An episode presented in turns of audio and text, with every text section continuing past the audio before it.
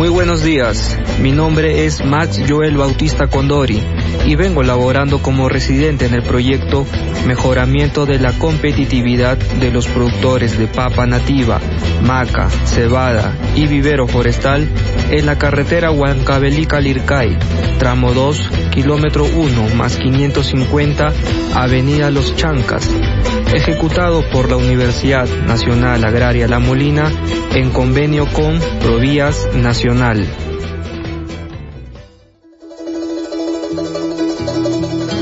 En esta oportunidad les hablaré sobre la cadena productiva del cultivo de papa en el Perú, los eslabones que conforman la cadena productiva y los actores o agentes que intervienen en ella. La papa es el cuarto principal producto alimenticio en el mundo, después del trigo, el arroz y el maíz. El Perú ocupa el lugar número 23 entre los principales países productores de papa, siendo los principales países productores China, Rusia, Polonia y los Estados Unidos. Pero el Perú es el principal centro de origen de la papa, ya que a diferencia de los países mencionados, el Perú posee la mayor diversidad de cultivares, sumando actualmente más de 3.000, las cuales se encuentran por encima de los 3.200 metros sobre el nivel del mar. Esto se debe gracias al esfuerzo de los agricultores, que han sabido conservar el germoplasma en sus chacras desde hace miles de años hasta la actualidad. Estas papas nativas, que aún no son tan comerciales, como por ejemplo Sumaxonjo, Jejorani, Yanahuenjo, Leona, Cacho de Toro, Acero Suitu, Pumamaki, Misimaki, entre otros, tienen un reconocido potencial, pero un escaso aprovechamiento por parte de los diversos programas y entidades en mejorar su producción, consolidar su comercialización y fomentar su consumo. Sin embargo, existen variedades nativas que con el transcurso de las décadas han logrado destacar por sus cualidades y tener una mayor difusión y consumo, como por ejemplo la variedad peruanita, guairo, guamantanga, amarilla, entre otros.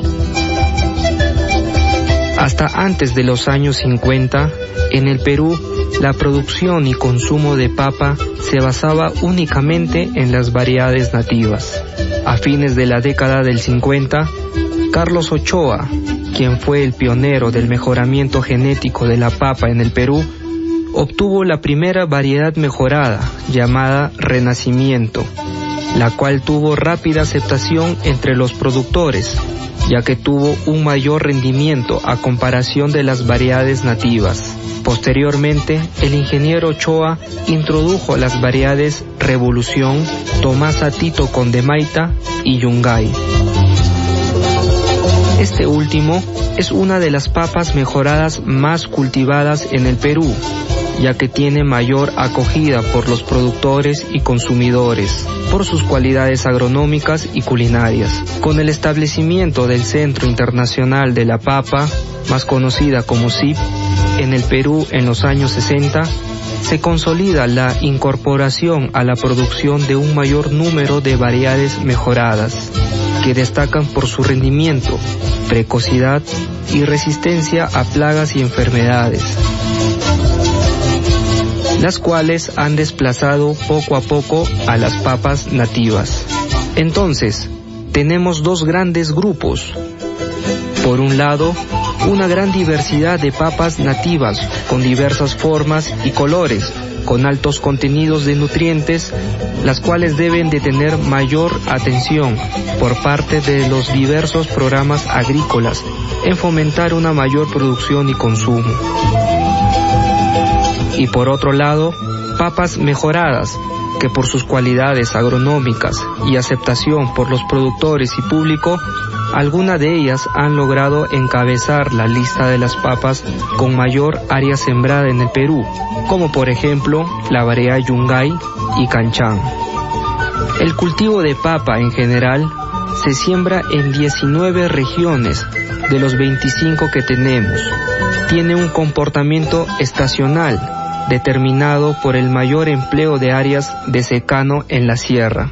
Por este motivo, la mayor parte de las siembras se realizan entre los meses de agosto a diciembre, periodo correspondiente a la temporada de lluvias en esta región.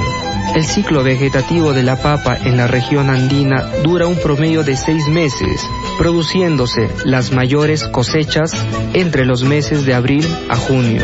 En la costa y valles interandinos, debido a la disponibilidad del agua de riego, se pueden instalar siembras durante la mayor parte del año, permitiendo a los productores aprovechar oportunidades de mercado adelantando o retrasando las siembras. En los valles interandinos, las siembras se realizan entre los meses de junio y julio, siendo la temporada de cosecha en los meses de diciembre, enero y febrero. En las zonas productoras de costa, el ciclo vegetativo de la papa puede reducirse a cuatro meses, realizándose las siembras principalmente entre los meses de abril a octubre, obteniéndose las mayores cosechas entre los meses de agosto a diciembre. De este modo, gracias a la geografía y diversos pisos altitudinales, la producción de papa en el Perú es durante todo el año, es decir, el consumidor tiene al alcance papa fresca todos los días. Este hecho no se repite en otros países, en las cuales solo tienen producción, comercialización y consumo de papa de forma estacional y de tan solo algunas variedades de pulpa blanca. Por ello, debemos de valorar aún más nuestras papas, ya que tenemos la dicha de tenerlas con nosotros a diario. Dicho todo esto, ahora hablaremos sobre la cadena productiva del cultivo de papa en nuestro país. La cadena productiva es un conjunto de agentes y actores que participan en las actividades de producción, transformación, comercialización y distribución de la papa hasta los consumidores. Algunos de estos actores intervienen de forma directa y otros de forma indirecta en las actividades, agregando valor al producto original, que es la papa, a través del mercadeo. Durante las últimas décadas, la cadena productiva de la papa en el Perú ha estado conformada por tres eslabones principales, que son la producción, comercialización y el consumo. Pero durante los últimos años se está fortaleciendo un eslabón más, que es la transformación industrial. Veamos con mayor detalle cada uno de estos eslabones. La producción. El primer eslabón de la cadena es la producción, constituida principalmente por los agricultores, encargados de conducir el proceso productivo. Los productores paperos son agentes que participan directamente en este eslabón, para lo cual establecen relaciones con otros agentes que intervienen de forma indirecta, que posibilitan la instalación y mantenimiento del cultivo, como son los proveedores de semillas de papa, fertilizantes sintéticos, abonos orgánicos, insecticidas, fungicidas, servicio de maquinaria, financiamiento por entidades bancarias, asistencia técnica por profesionales relacionados a la agricultura, entre otros. La secuencia de las actividades que se realizan durante la producción de papa en la sierra es la siguiente.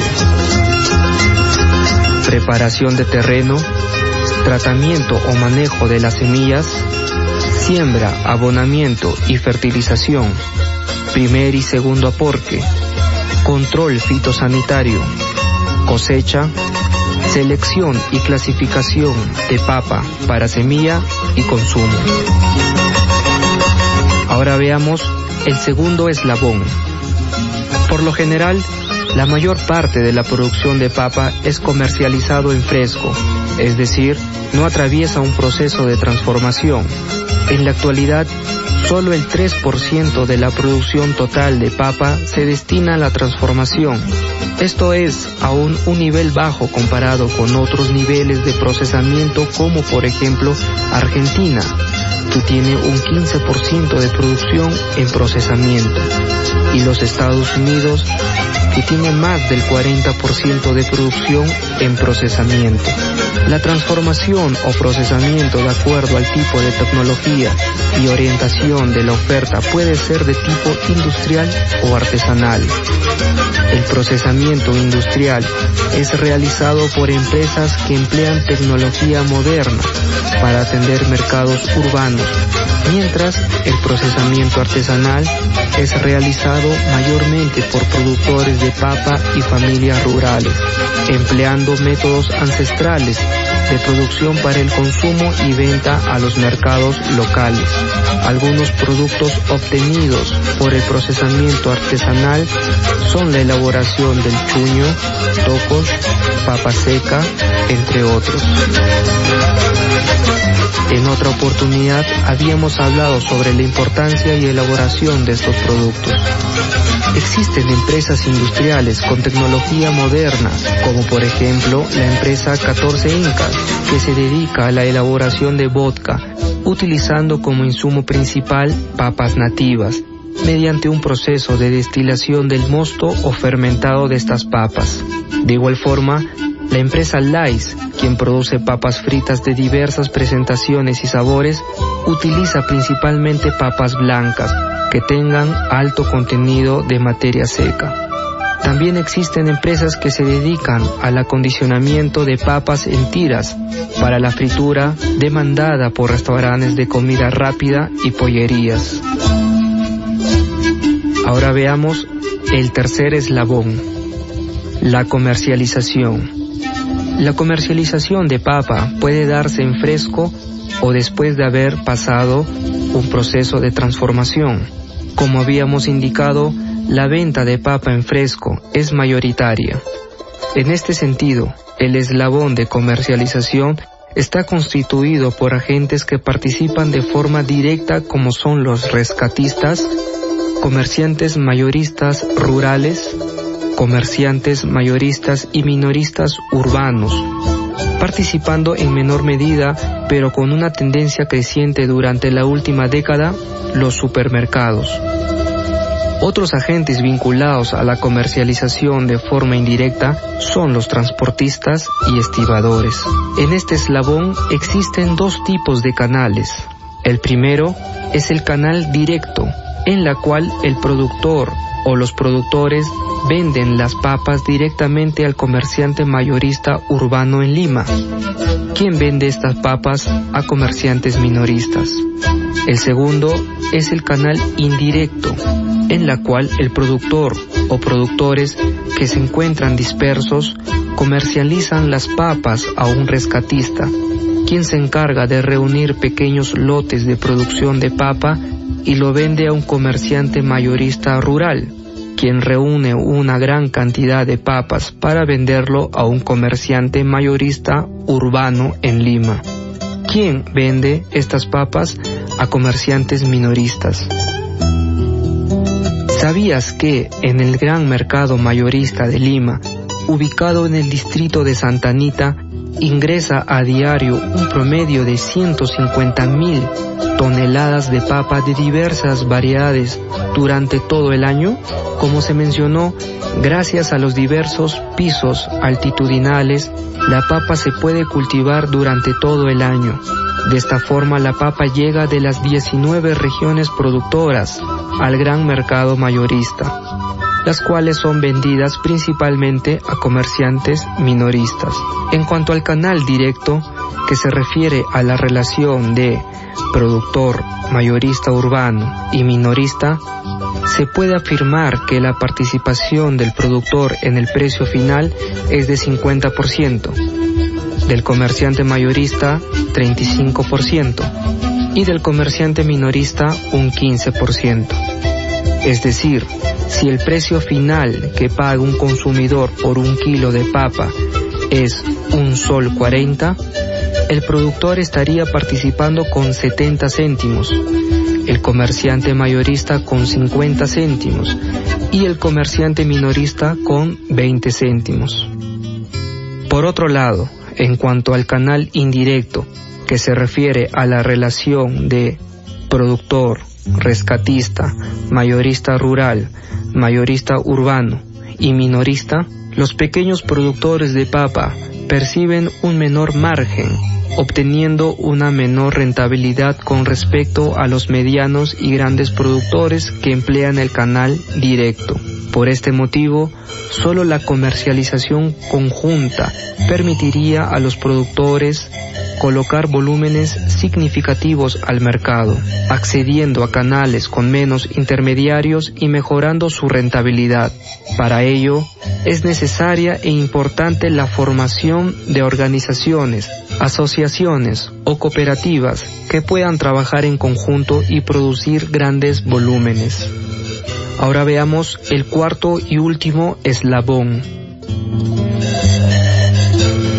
Los consumidores.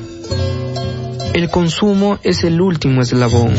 Está conformado por el público quienes consumen las papas frescas o transformadas. Estas personas son los que asignan valor a los productos de la cadena, siendo el análisis de su preferencia determinante para la decisión de producción, comercialización y transformación. La papa es un producto saludable, de alto valor nutritivo por un contenido de vitamina C. La papa es un producto saludable, de alto valor nutritivo por su contenido de vitamina C, potasio, fibra y antioxidantes, estando libre de grasas y azúcares solubles. Hace cientos de años, la papa era alimento de esclavos y de personas de bajos recursos.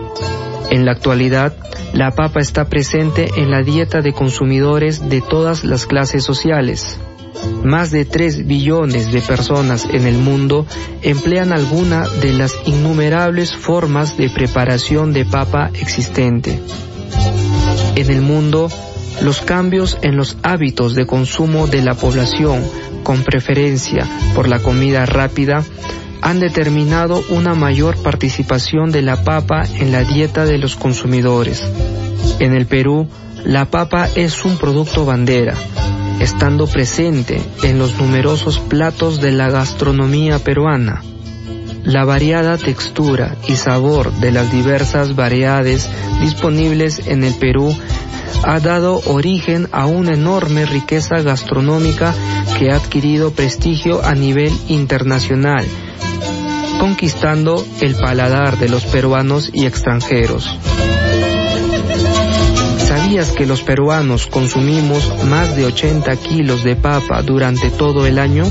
En los últimos años esta cifra ha ido aumentando, pero debemos de incentivar y fomentar un mayor consumo de las papas, tanto nativas como mejoradas en sus diversas presentaciones, para lograr un consumo mayor de 100 kilos por año, como la tiene otros países, como Rusia y Ucrania quienes tienen un consumo mayor de 130 kilos por habitante por año.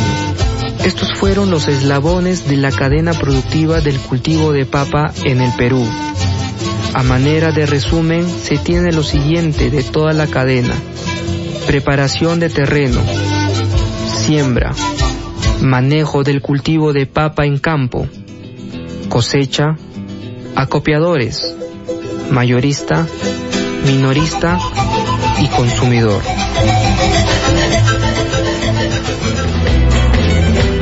Mi nombre es Max Joel Bautista Condori. Les agradezco a todos los oyentes por haberme escuchado durante todo este tiempo. Espero haya sido del agrado de cada uno de ustedes y haya podido contribuir y reforzar el conocimiento de los productores de papa y de la audiencia en general. Quiero mandar un abrazo fraterno a todos mis amigos y amigas de las comunidades campesinas de Huaylacucho, Pampachacra, Mozojancha, Matipacana, Pampas Constancia, Joyajasa, Ayato, Pongos Grande y Santa Ana. Asimismo, quiero agradecer a la Universidad Nacional Agraria La Molina y Provías Nacional por darme la oportunidad de trabajar y convivir en el presente proyecto, ejecutado en esta grandiosa región que es Huancavelica, en la cual no solo he podido compartir mi conocimiento a mis amigos productores, sino también me ha permitido aprender de ellos en diversos aspectos. Sin duda, me llevaré grandes recuerdos y experiencias vividas junto a mis amigos de cada comunidad campesina. Como profesionales del campo, tenemos la obligación de compartir nuestro conocimiento hacia quienes lo requieren y necesitan. Proyectos de extensión como este debería de realizarse en todas las provincias para mejorar la producción de los diversos cultivos. Si algo hemos aprendido en esta crisis que estamos atravesando es a valorar muchísimo más los alimentos producidos de nuestros campos, ya que sin importar qué tan urbana sea nuestra vida, nosotros vivimos y dependemos de la agricultura. Por ello, si el campo no produce, simplemente la ciudad no come. En el Perú existe una gran biodiversidad de flora y fauna que debemos de valorar. Tenemos numerosos cultivos que se siembran en la costa, sierra y selva, siendo uno de los cultivos de mayor importancia la papa.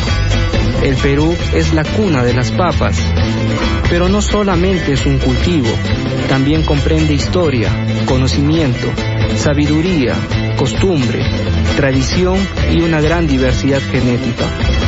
Si te quedaste con alguna duda, pregunta o quieres algún tipo de asesoramiento, con mucho gusto te atenderé. Estoy a tu servicio. Conmigo será hasta una nueva oportunidad. Un abrazo para todos.